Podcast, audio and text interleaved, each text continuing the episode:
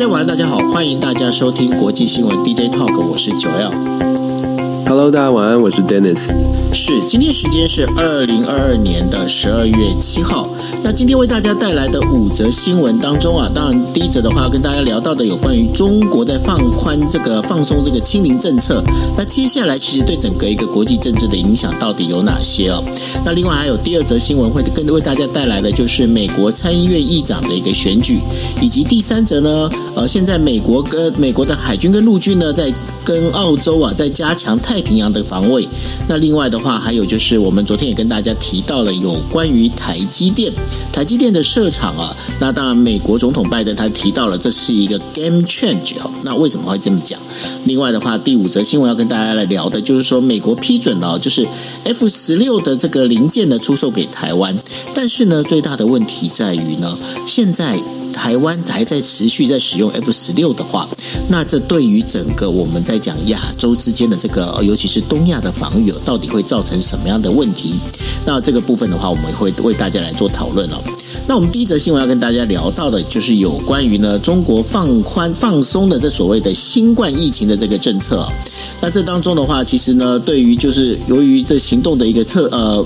很多的这个我们在讲的这个防防疫的这个策略啊。那使得呢，那个中国的经济呢造成严重的打击，所以呢，中国政府呢宣布呢要将针对这个清零政策呢有所放松。那这当中的话，最主要的就是有关于新冠病毒的这个呃染疫的这个问题啊。那目前呢正在逐步的在放松人流还有物流的这样的一个正常化的这样的一个做法。但是这样的做法呢，能不能迅速的在对于这中国已经呃开始产生低迷的这样的一个经济活动呢，有一个振兴的状状况呢？像目前其实还不明显哦。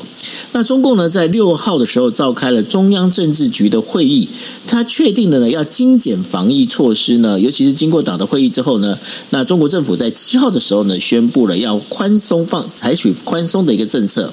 那这个宽松政策最主要的原因，还是因为中国呢，它现在已经感受到了这个经济停滞的危机。那尤其呢，就是整个如果说不放不放松这样的一个政策的话，可能呢会造成经济跟金融的一个风险哦。那这个风险的话，其实不是只有中国不乐见，包括全球呢对对这件事情呢，其实也都不乐见哦。那尤其是呃，现在美国苹果手机呢，像目前的话。它现在在最大的一个生产的地方，就是红海精密的这个郑州工厂哦。那受到疫情的影响，从十月以来呢，一直在生产低迷哦。在十一月的时候呢，更中呃重庆有很多家的一个工厂呢。代工厂都已经宣布停工，那这样的一个状况呢，对于中国经济的打击其实是非常的大。但是我想请教你哦，你觉得这整个一个这样的一个清零政策放松之后啊，对于中国的这个经济能够快速的带来一个复苏，而对于习近平他的第三任的这个任期当中啊，最大的一个挑战，你觉得他能够平安的度过吗？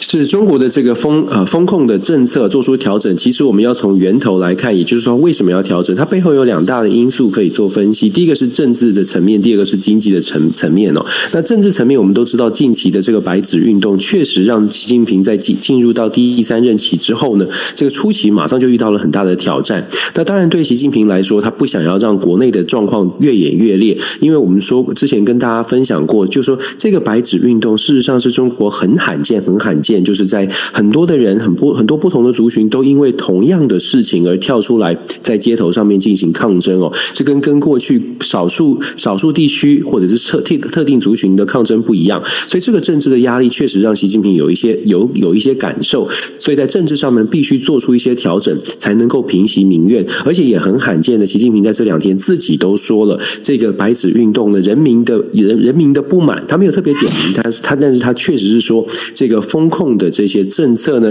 对人民有一些不满哦，他这是很罕见，习近平自己说出来，所以代表的是政治上面他必须要做出一些行动来缓缓和这个这个呃社会上面带来的政治压力。那在经济的压力上呢，其实刚刚九友也提到了，过去这两两年多以来的疫情，事实上因为风控的政策，导致中国的出口、中国的经济整个市场必须要进受到很大的限制。那这个不仅是对中国有有影响，对全球，我们知道中国是全球的。的制造中心哦，所以对全球的经济也受到了很大的影响。所以在经济上面调整这个风控政策呢，某种程度也是让中国的经济可以得到一些舒缓。不过当然了，中国做出一些调整之后，马上的西方国家就有各种不同的评价哦，尤其是有一些外国媒体呢也特别讲到说，那如果说风呃风控这些政策调整之后，会不会造成疫情再起？我们知道现在又进入到冬天了，会不会造成疫情再起？就有各种不同的说法了。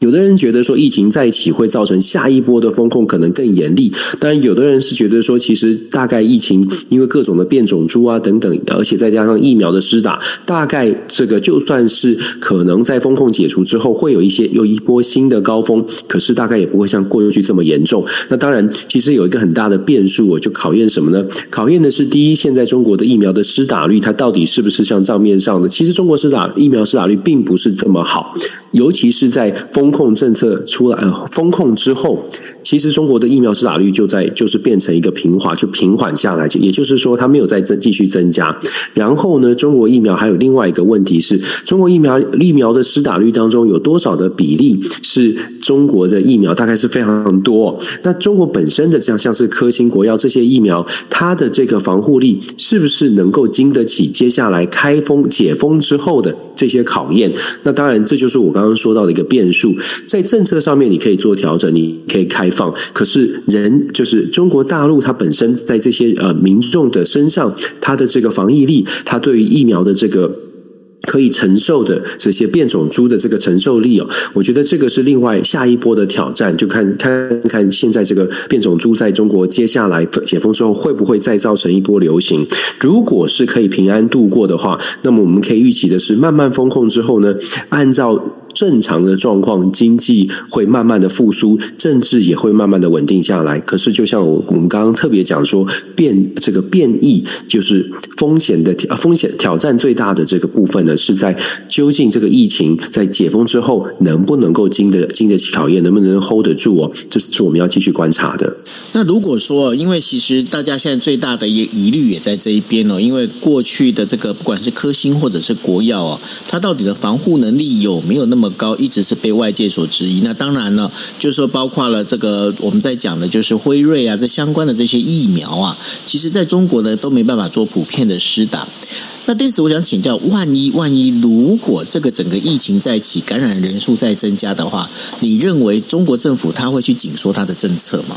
我认为会啊。如果说他再来，如我就像我们刚刚特别讲说，这个变数就在于说，如果这下一波就是解封之后的疫情快速的。蔓延快速的扩张的话，那当然还会再紧缩。可是，在下一波的紧缩的政策当中，我想中国呃北京当局从过去的这一波里面有学到，就是说民怨、民众对于生活上面的这个需求、生活生活上面的不不满意，就是在中国我们说说好像不是这么不是从西方民主的角度来看到的这种自由的生活。其实一般的民众本来觉得也没有这么大的影响，因为我们生活还是可以照照常生活。我上抖音，我上。微博，我上我上我做什么都可以，所以民怨之所以会起来，就是因为封控，就是因为封控是封到我生活，我不能出家门，我买东西只能有只只有特定的选择，所以在接下来中国就算要进行下一波的风控，可能会有更严格，可能科技上必须要做一些进进展升提升，包括它怎么样来追踪啊等等。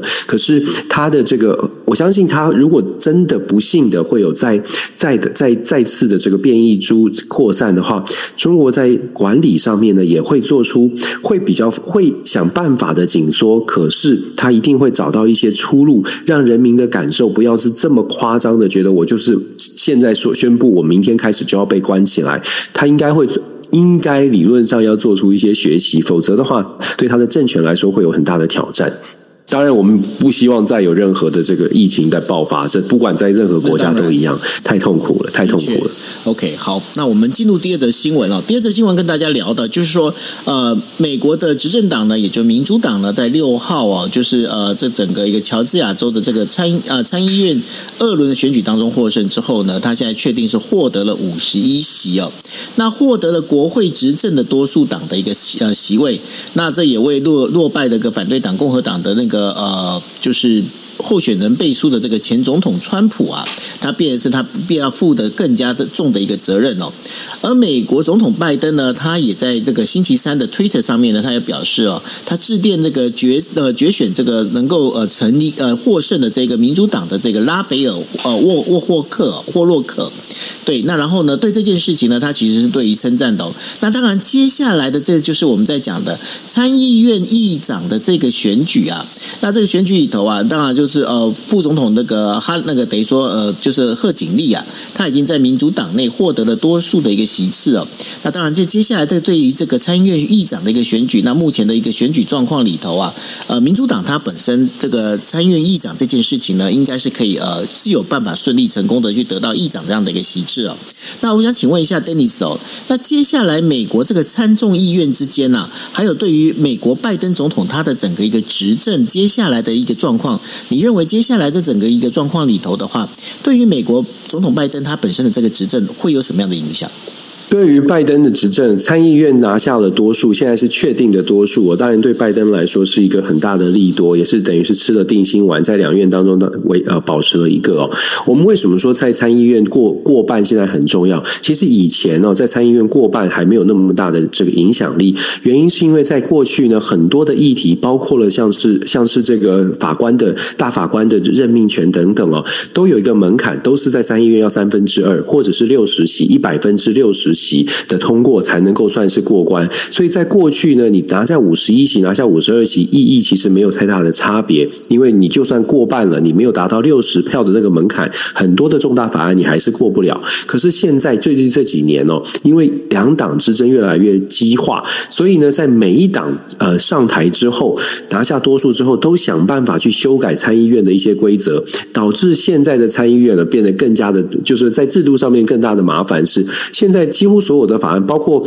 大法官的任命权，都是只要过半，就是五十加一，就是五十一席就可以通过了。这也是为什么在川普的任内会有这么多的共和党比较保守派的大法官可以获得任命哦。原因就是因为门槛在参议院是降低的。所以我刚刚特别讲这个背景，就是让大家知道说说为什么参议院现在五十一席这么的重要。因为参议院很多的法法案的这个修正呢，都只要五十一席。就像我们在台湾修宪门槛很高，所以你怎么样的选？基本上很难选到这样的席次，可是现在在美国，因为参议院很多法案过关的门槛都已经只剩下五十一席，所以现在过了这个五十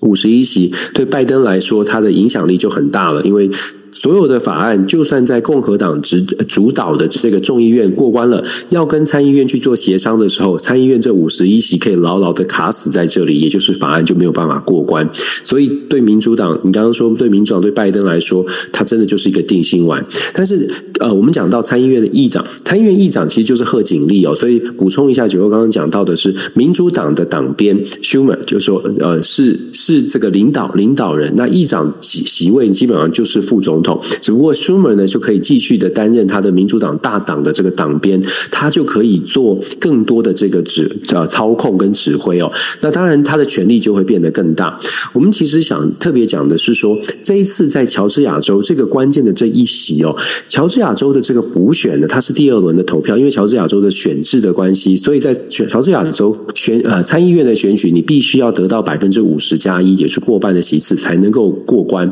不像其他的地方，你只要票。比对手多就可以。那在乔治亚州这个选举呢，有趣的是现任的这个呃民主党现任的这个 Warnock，Warnock 他是牧师，Warnock 他本他也是一个补选出来的，取代前面的这个呃呃参议员。但 Warnock 其实在他的任内只有只待了一年多两年不到的时间，然后进入这个补呃呃这个补选。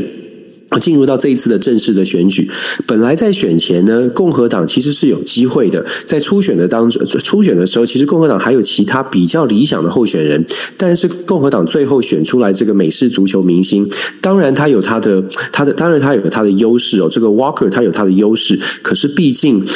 我们只能说，Walker 在政策的论述上面，他是美式足球运动员，他有他的明星光环。可是这个明星光环没有办法 carry 到政治的领域当中，所以他的很多的论述呢，在政策层面上面会被人家觉得很虚。那所以在美国就有不少的评论说，这这个虽然在。呃乔治亚州的补选当中，我们看到很明显的民主共和两党的党籍之争，就是完全大家很多的回归到党派之间了，就是按照政党来投票。可是呢，如果候选人本身的条件是有限的，你光靠蓝红之争，你还是没有办法出现。这一次就是说，在乔治亚州的选举看得非常清楚，候选人本身不只能不能只是漂亮有形象，还得要有内容。Walker 就是一个非常明显的例子，就说在这一次的选举最后失利，就是输了大概百不到两个百分点。那大家在反省的时候就讲说，如果共和党在未来的总统大选一样是希望说，哎，靠着名声，靠着像是这个大的名名气，社会这个 social media 上面有多大的这个声量或者是粉丝，想要能够就把它转化成真实的选票，其实是很困难哦。这个对共和党来说是一个警，是一个警讯。这一次的这个整个其中选举，乔治亚州可以说是画下一个句，在这边画下一个句点。可是整个其中选举看得非常清楚，共和党其实选出来了非常有透过共和党的初选，选出了非常多。很有话题性、很有争议性的人物，包括像是宾州有一个 Doctor Oz，在美国是非常知名的。在他没有从入从事从从事从从事政治工作之前，他是非常知名的这个电视的主电视节目的主持人，还跟欧普拉是好搭档哦。结果欧普拉当然就是呃跟说不支持他哦。可是 Doctor Oz 像这样的人，在共和党这一次选出推推出了不少，但是都选的并不太好。所以再次告诉大家是说，在美即便是在美国投票率很低，大家都看政党来投票的状态之下，你想要靠着你的这个声量直接选上，没有内容的话，其实很困难的。是，然后呢，六号的时候呢，呃，美澳两国呢，他们在呃美国首都华盛顿举行了，就是呃他们的外交部长还有国防部长的二加二的一个会谈哦。那当中的话，美国海军跟陆军呢，已经同意扩大对于澳洲的这样的一个巡逻部署。那同时呢，因为考虑到台海紧张的一个情势哦。美澳双方也同意哦，把日本纳入为就是第三国的这样的一个防务，都一起来做合作。那美国国务卿布林肯在联合记者会上的时候强调，台海和平稳定是符合美国的一个经利益的哈。那对于台湾的一个局势呢，澳洲的一个外长也同时表示呢，他明确的表示已经跟呃中国有表示过，不希望单方面的改变现状，这是非常重要的一个事情。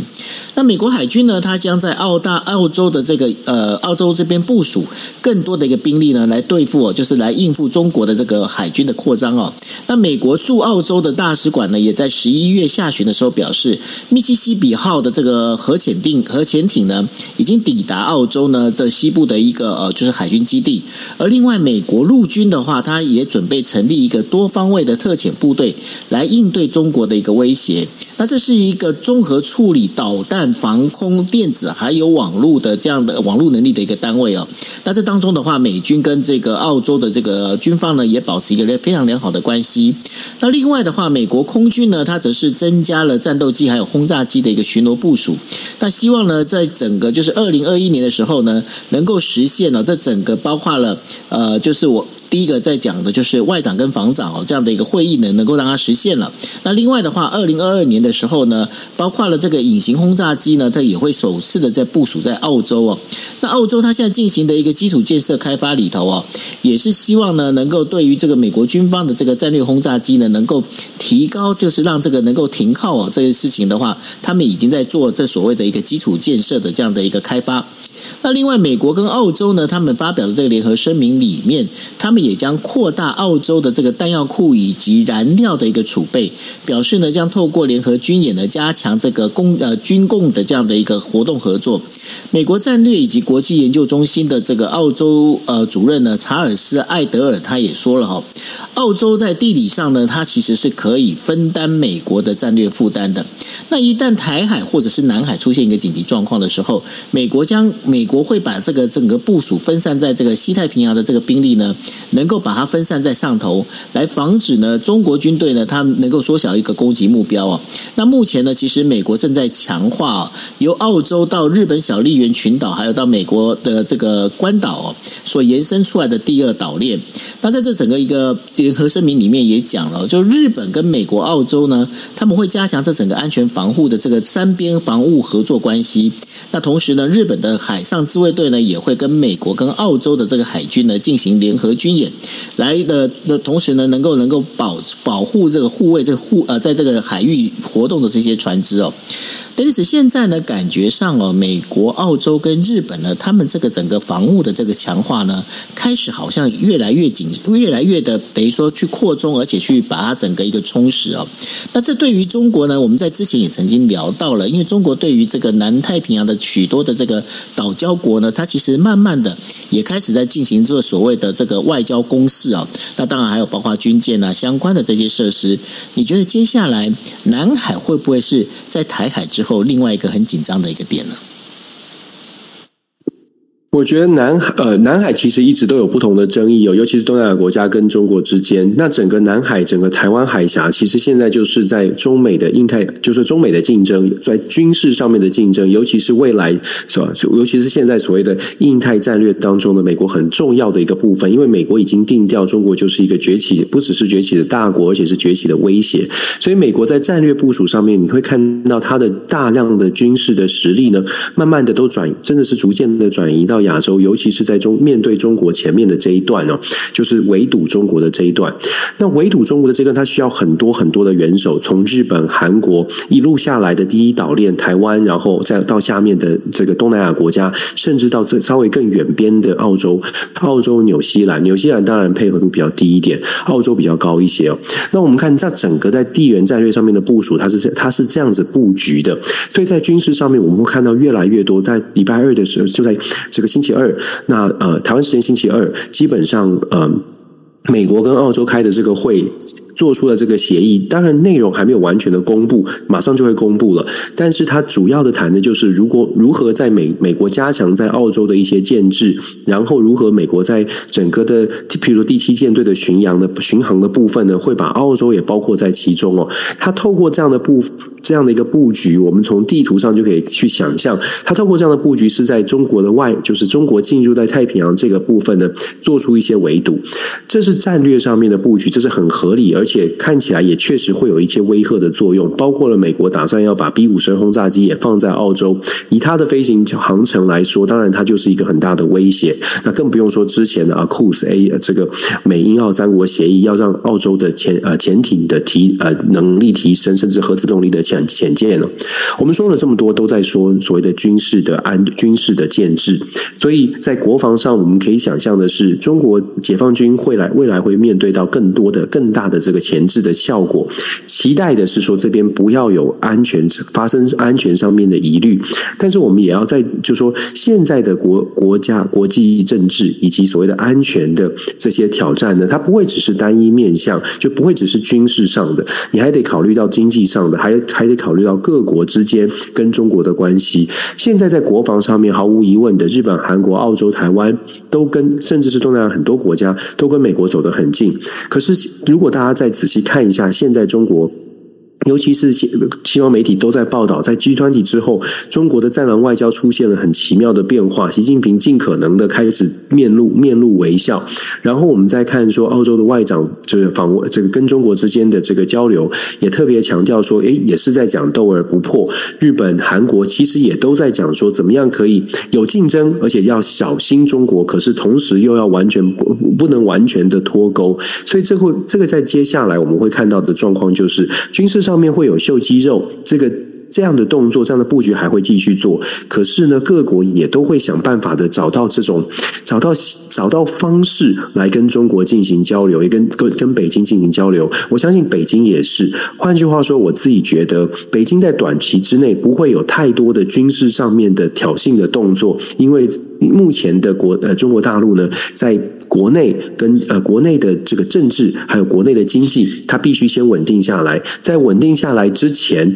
它在军事上可能哦，它要做出来的动作，除除了作为应对的动作之外，它可能短期之内会做出一些调整。尤其是当美国的压力这么大的时候，它可能会做出一些调整。但是它做出这些调整，就是不外露的这些调整，不代表它的解放军的进程没有调整哦。它解放军还是会不断的去强化它的力量。所以我们会，我我觉得现在可能是秀肌肉看的少一些，可是实际上面的这些呃暗潮汹涌还是会存在的。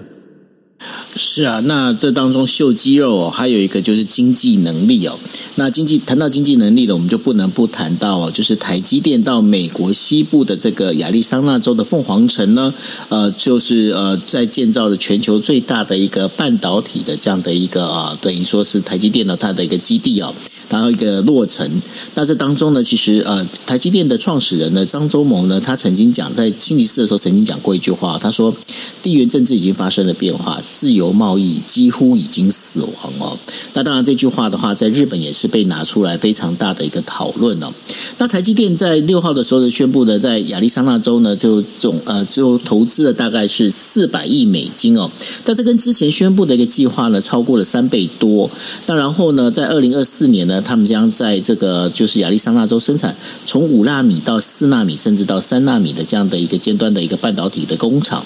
那尤其呢，就是到目前为止这次的出出席里头啊，还有就是苹果的这个苹果的这个库克呢，他也出席了。因为过去哦，在呃苹果的话，必必须要从海外去购买这些先进的一个晶片哦。但是呢，现在的话，当然就是帮这个变是 Made in America，在美国制造的这样的一个状况里头啊。那对于这整个我们在讲的这我们这个整个半导体的这个防御工事里头，现在美国开始在紧缩，那当然还有包括日本哦，日本他们也在发起把他们的这个整个一个半导体的供应现在开始做分散，所以呢，在台积电熊本厂也有这样类似的这样的一个呃，就是台积电的这样的一个建厂的一个设施。但是呢，在这整个一个过程里头呢，大家也会在担心一件事情，尤其是在台湾国内呢，会传出哦，就是说如果是这样的话，会不会造成台湾的这个半导体呃尖端工业啊，这整个一个造成一个空洞化？那当然有很多的说法。Dennis，你觉得哦，现在这整个一个分散的一个做法里头啊，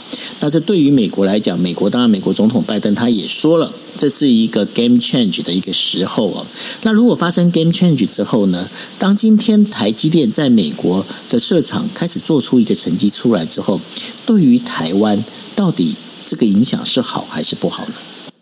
我觉得现在这个这个话题其实它可以很好的讨论，但是我觉得比较担心的是，在台湾就会变成好像你你你说好或不好，马上就会开始觉得，呃，你是什么样的态度哦？所以，我们还是要特别讲清楚，就是说我们可以真的可以好好来思考一下，不要一下子就说，哎，我用什么立场，我必须要支持，我必须要反对。其实我们从不同面向就可以看得很清楚。台积电赴美设厂这件事情呢，我们之前也说过很多次，你从政，你从经济的层层面跟从所谓会把台积电当成护国神山的国家安全的层面，其实看到的事情是完全不同的。为什么这么说呢？其实张忠谋董事长讲得很清楚哦，就是对对台积电来说，单纯以产业的布局、全球布局，当然毫无疑问的，美国设厂以现在美国强势的要把晶片产业链拉回美国本土制造，而且未来在美国整个的战略规划，就是希望美国重新把半导体产业。做回龙头这件事情设定为成一个长长期的目标，很多国家都设这个目标哦。不要以为只有美国，韩国已经打出来二零三零 K K K 半导体，我们大家都记得哦。那日本其实也是，每一个国家其实都想要抢回龙头地位，抢所谓的抢回龙头地位，或者是站上龙头的地位。这个在任何产业都是正常的，以国家利益而而言。那美国呢？过去因为是所谓的自由贸易，美国相信曾经有一度很相信。自由贸易比较利益法则，觉得大家呢，我们用代工的方式就可以造成，就是美国可以取得最大的利益。美国只要保留那个大脑的部分，其他的代工的部分交给别人。可是现在美国发现，哦，原来当疫情爆发或有什么样的变数出现的时候，我就算有大脑，我其实也动不了。这就是为什么美国现在会积极的把晶片整个制造的部分也要拉回美国本土，以免下次再再出现可能。没有晶片供应美国自己本身所使用的一个窘境哦，那在这样的情况之下，你就可以想象，美国现在的整个的经济战略，尤其是半导体科技的战略，就是希望它把。呃，整个半导体的从上中下游都要在美国本土都能够找到，而且这个能够找到的这些产品呢，都还要是好的，这是美国的规划。那如果你看美国的规划，再回头来看台积电本身的这个计划设厂的计划，你就会发现我们说的在产业本身的这个全球布局来说，美国这么强势，你没得选，你就只能到美国来设厂，你也必须按照它的规规划，因为。最大的市场，或者是最大的这个这个呃这个资源，或许说甚至是研发，可能都跟美国有关系。未来的需求可能也是美国最大，所以台积电的产业布局这个没问题。可是我们说在台湾，我们看台积电，其实并不只是。不，并不仅仅是以半导体产业的各个公司来看，我们是用国家安全的角度来看这个护国神山。我们说了很多很多，都在说台积电是细盾，所以或者是台积电的上下上中下游产业。我们的在台湾所建制的半导体的生态链，它不是一年两年。其实魏哲家董事长自己在演讲当中就说了，台湾的台积电之所以这么成功，是因为整个产业链、整个半导体的生态链很完整哦。可是现在在在美国设厂之后，可以想可可以想见的是，整个生态链也必须做一些位移。很多的上下上中下游的厂商，为了配合台积电的这个半导体在美国设厂，它也必须要到美国设厂。我们其实很简单的逻辑：如果台积电过去了，但是上中就是其他的周边的协力厂商不过去，那就代表了台积电在美国这个厂，它必须在美国再找其他的协力厂商来配合。如果是这样的话，那当然对美对台湾来说，对台湾的协力厂商来说，就会是。损失，所以台湾的协力厂商呢，也必须被迫的要到美国去做一些呃设厂，或者是开拓他自己的业务。所以你说整个台湾在台积电设厂这件事情，到底是有好还是有坏？我必须说，如果你只看到的是台积电它的这个呃企业的发展，我觉得这个。不得不为，而且也有可能是有好处的。可是，如果我们看到的是国安，那就是另外的故事。那话话又说回来，如果两岸之间是非常和平的，其实我们真的就不需要考虑这么大的国安的层、国安的角色。如果两岸之间是有，就是完全我们不需要担心会有兵凶战危。其实，台湾所有的企业，事实上你在全球做任何的布局啊。都没有太大，都不。其实之前我们没有想到这么多。现在之所以会会开始在讲说细盾，或者是说台积电护国神山，不就是因为两岸之间出现了一些状况，出现一些可能因为没有对话导致两岸关系的紧绷吗？那这个两岸关系的紧绷能不能够靠智慧化解？我还是觉得可以的。虽然有些朋友觉得啊，不用对话，不用什么。我们之前也说过了，江泽民时代的时候，就算吵架，我们都是直来直往的吵。李总统跟江泽民直接对杠，那现在我们有没有这个机会再跟他们对杠，或者是北京还有没有机会再再再再再去重视台湾的这个不同的声音？我觉得这个就说，为什么我们说要用智慧，不能单单只看台积电，或者是觉得台积电去去美国是好还是不好？我觉得应该更长远的来说，台湾只能和平的存在。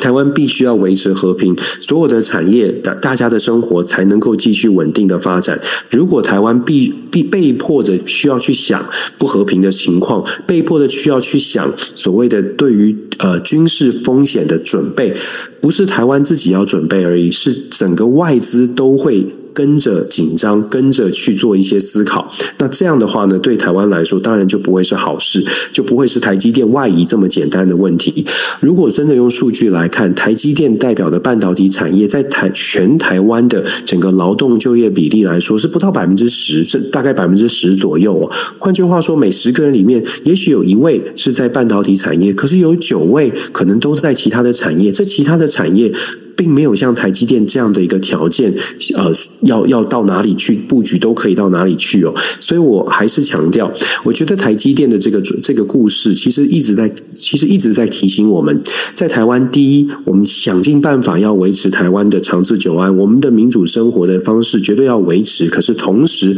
我们要想办法和平继续走下去。再来呢，是台湾的产业必须要能够。大部分的都要能够透过各种的方式，像台积电一样，找到在世界可以生存之道。不然的话，只有只有一群在半导体科技业的呃这些朋友们，他有各种的出各种的管道可以全球布局。可是剩下的剩下的其他的产业，如果都只能被迫的或者呃没有其他的这个。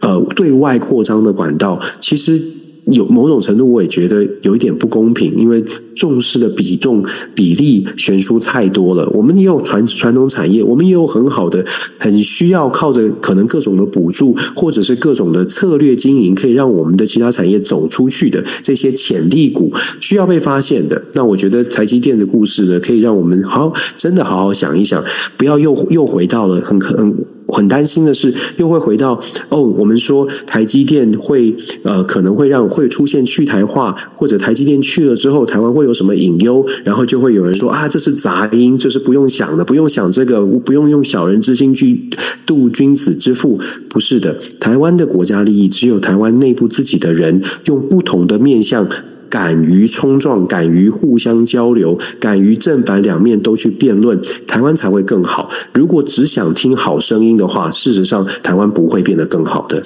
不过这当中的话，台积电整个一个呃，我们在讲的，它投资的不管说熊本也好，或者是在亚利桑那也好，那当然接下来其实刚刚 Dennis 在提到一个非常重要的一个重点，就是说包括了台积电的一个。周边的这个下游厂商呢，他们也必须这个整个产业链要必须跟着一起过去哦。那这一起过去之后，其实我脑袋里面想到的一个很重要的一个关键，就是说，当起过去之后呢，其实，在对于台湾来讲，这整个一个经济的发展，一个龙头的这样的一个角色呢，接下来这个平衡点该怎么抓？当然，现在在台湾的话，一样有在发展三纳米的这样的一个就是晶圆的一个生产代生产代工哦。那在这整个一个状况里头，反而是我们接下来我们怎么去增加我们其他的一个附加价值？我们有很多东西，我们其实呃现在呢，我们把这个关注力只是集中在半导体上哦。但接下来包括了我们在讲的就是电池产业也好，等等的这一些电动车产业也好，其实还有很多东西我们必须要去呃再去加强我们的技术，不是吗，邓律师？是啊，所以我们一直会说，我我其实从一开始大家一直在讲护国神山的时候，我我就在说了，台湾不能只有护国神山这个产业，台湾有太多的产业，它它有潜力，它需要更多的政策上面的思考，它需要更聪明的帮我们帮我们这些各各行各业的人站站得更稳。可是我们太过重视现在已经是第一名的，忘记了其实有很多未来可能是第一名的。那我们这我们真的是在跟世跟跟世界竞争，跟时间赛跑。怎么样才能够让大家冷静下来？赶快除了台积电之外，再扶植其他的产业。一定会有人说有在做，有在做，那就让大家都感受到。我觉得这个是很重要的。是，那当然谈到了台湾的一个国防哦，我们就必须要聊到第五则新闻。呃，美国国务院呢在星期四的时候通知国会哦，批准了就是的对台湾出售军用飞机的一个配呃零配件哦，包括了 F 十六战斗机，总价大概是在四点二八亿美金哦。但是当中的话，最主要是因为中国对于台湾的一个军事压力呢，那这对于这个呃中国的一个等于说这样的一个压力之下呢，给台湾有一个防防御的这样的一个空间哦。那这当中最主要是根据台湾关系法，然后拜登政府呢支持就是台湾自卫所需的这一些武器以及国防哦。同时他得到了两党的一个支持。那接下来呢，台湾国防部呢在七号的时候也表达了，就是说对于中国呢呃针对呃就是台湾的这个准军事行动的常态化啊。那当然是非常感谢这个美国的一个支持哦。不过这一次整个批准的 F 十六战斗机，还有 C 一三零这个运输机的这个军用飞机的消耗品，还有维护的这个零部件哦，那当然是对于台湾的这个自卫能力呢，是希望能够加强哦。不过当中我们也经常提到了，就是说现在 F 十六战斗机这样的整个一个状况里头，那我们也在提的，就是不管说在跟日本或者是在跟美军哦这样的一个联防的这样的一个措施里头，其实台湾现在在这个部分的话，其实还是训练是不够的。那接下来的话，台湾的国防怎么跟这个我们在讲的，不管是美国也好，日本也好，能够做一个串接跟连接哦？Dennis，你觉得有什么样的好方法吗？因为毕竟现在双方都没有一些呃外交，那当然也不可能做所谓的军演哦。那接下来你觉得这样的一个等于说台湾以及跟这一些美日之间呢、他们这个军事协定该怎么去做？其实我我自己在在美国的投书也好，呃，或者是交流有的时候，我们都有都有跟美方建议哦，就是说军事演习这件事情一定得做，否则你卖再多的军事武器，台湾怎么样自己在国内做任何的演练，汉光演习也罢，如果你没有大规模的跟这个日本、日本、韩甚至韩国或者是美国的盟军。真的有做一些这个联合的演训的话，事实上真的遇到状况的话是没有办法应变的。纸上谈兵比较多，比较难真的有一些应变。所以联合演习，甚至是从一开始环太平洋军演，其实国美国国会呢，其实已经通过了用国会意见的方式，用建议的方式。当然，美国国会用建议案是因为当然有一些国际政治，尤其是来自北京的压力哦。但重点是，呃，这个这个联合联合环太平洋军演，也许它争议比较高。所以其其实我之我之前呢，也呃有投书美国的媒体有写过说，我们在可能啊，在所谓的呃。消像是消防、安全、救护这些相关来说，不是那么有军事意涵的演习演练。事实上，可以从这个部分开始做。譬如说，消防、消防的海上救援的这种这种演训，其实可以开始做，至少知道如何沟通。你不管是密码也好啦，讯号也罢，如果连这些交流都没有的话，坦白说，我们真的是有这些军事的武器，有这些军购，还是没有办法真的达达到。这个事半功倍的效果，那当然对于台湾来说，还有很大的一个很大的一个部分是，除了军购，除了呃这个买到武器，甚至是军事的援助案之外呢。坦白说，最终还是得回到人。按照美国的智库的一些分析，美国现在卖给台湾这些武器，最终还是得人来操作。我们怎么样让人的数量提升？除了值之外，量其实也挺重要。大家不要以为只要重质不重量，有的时候量也是重要的。所以遇到的状况是，台湾可能还是得回到大家争议很久的，就说兵役是不是要延长？后备的这些准备，我们其实看到了电新闻有在有在说了，就是后备的整个。教招呢变得更加的精实，然后兵役的这个时程必须要延长，它当然需要很多的配套。因为你毕竟，毕竟整个营房啦，或者是你的你的怎么样的这个部队的整编，整个编装都必须要重新的去重新的思考。因为台湾已经这个裁军很久了，就说减军的减减减低这个军兵员已经很久了，现在要重新把它扩张，那当然这是必要之举。如果不做的话，坦白说，再有再有军购，事实上没人用，或者是有有人还没有办法有完整的编制，让大家都到位。很多的步骤是要做的。如果我们真的想要提升国防实力，这些一步都不能少。然后再接接下来是跟美方之间怎么样做交流，它不能只是小规模，它必须开始找到各种各种方式，从不同的面向要做一些合作。我想这些都是得做。如果大家没有看到这些事情落实，我觉得讲再多可能都是。坦白说，都是都都是说的比较好听，所以我一直都在强调，不管你用什么样的态度来面对台湾的国防，坦白说，我们需要看到的是政治人物不只是喊口号，你得你得我们让我们看到政治人物除了喊完口号之外，还得要把政策真的提出来，而且要落实，这些都是缺一不可的。政策如果没有办法落实，没有看到我们真的兵源增加。有政治人物告诉我们说，我们可以怎么样，可以怎么样？其实答案都是不可以，因为你没有错。这是这是我们在台湾面临的一个大大的问题。政治口水很多，蓝绿其实在军事的上军事上面呢，坦白说都不太敢做，各有各的考量。可是我们站在我们自己，真的从台湾的角度来说。该做的事情没有做，你就会很虚。那做好之后，我们再来考虑下一步。所以，我们应该要去问我们的政治人物啊，讲了这么多。我们到底你愿意愿意做什么？你愿意呃这个落实什么事情？这个是我想我们作为一般的民众啊，选民要去问政治人物的，不要再让他们就是只是在台上说话，要他们把法案拿出来，在法在这个立法院在国会过关，然后让国防部真的去落实，就支持他们做，我们就我我觉得这个是很重要的。可是我觉得他们现在好像还是没有办法走这一条路哦，所以说这也是让人家觉得非常担心的一个事情。对啊，这就这就是我们真实的真真实有良知的人会看到的事情，就是大家都没有做，所以我们再怎么说都会。其实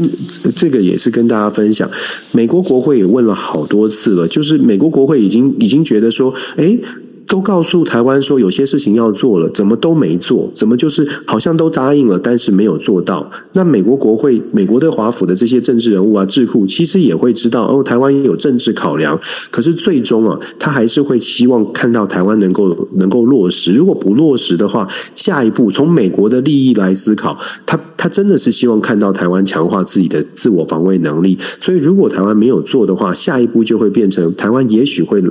会收到来自美国的压力了。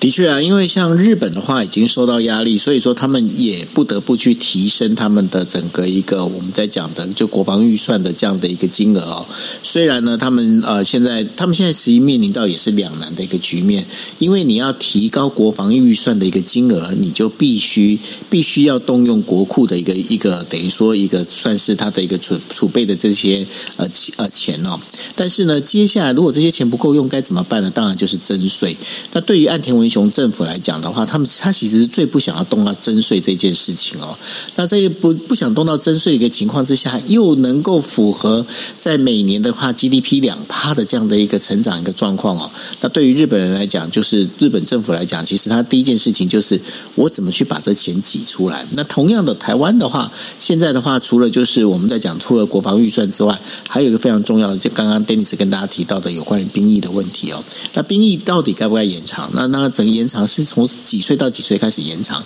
这些东西的话，其实现在都要赶快去拿出来讨论，而不是去避而不谈。你说对不对？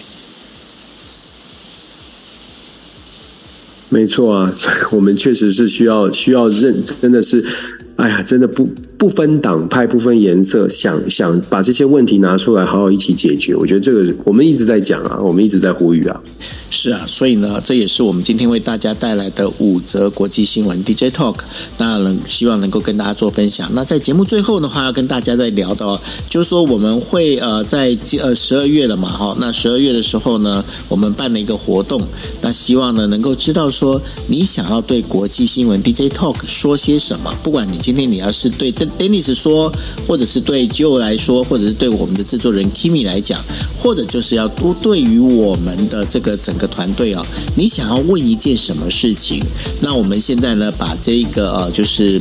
算是这个呃，Google 表单呢、我们已经上传到这，就是我跟 Dennis 我们的粉砖上头呢，那大家也可以去呃下载啊，然后能够去填写，填写完之后呢，那然后当然我们会到时候会在节目会早一个早一天呢，我们再把这个东西呢全部的来为大家做一个回答哦，那所以也等着大家呢，看你们想要问什么样的问题。当然了，这问题的话不一定要限制于就是有关呃国防啦，或者是呃外交啦、军事。任何问题你都可以问，那只要我们能够回答，对吧，Dennis？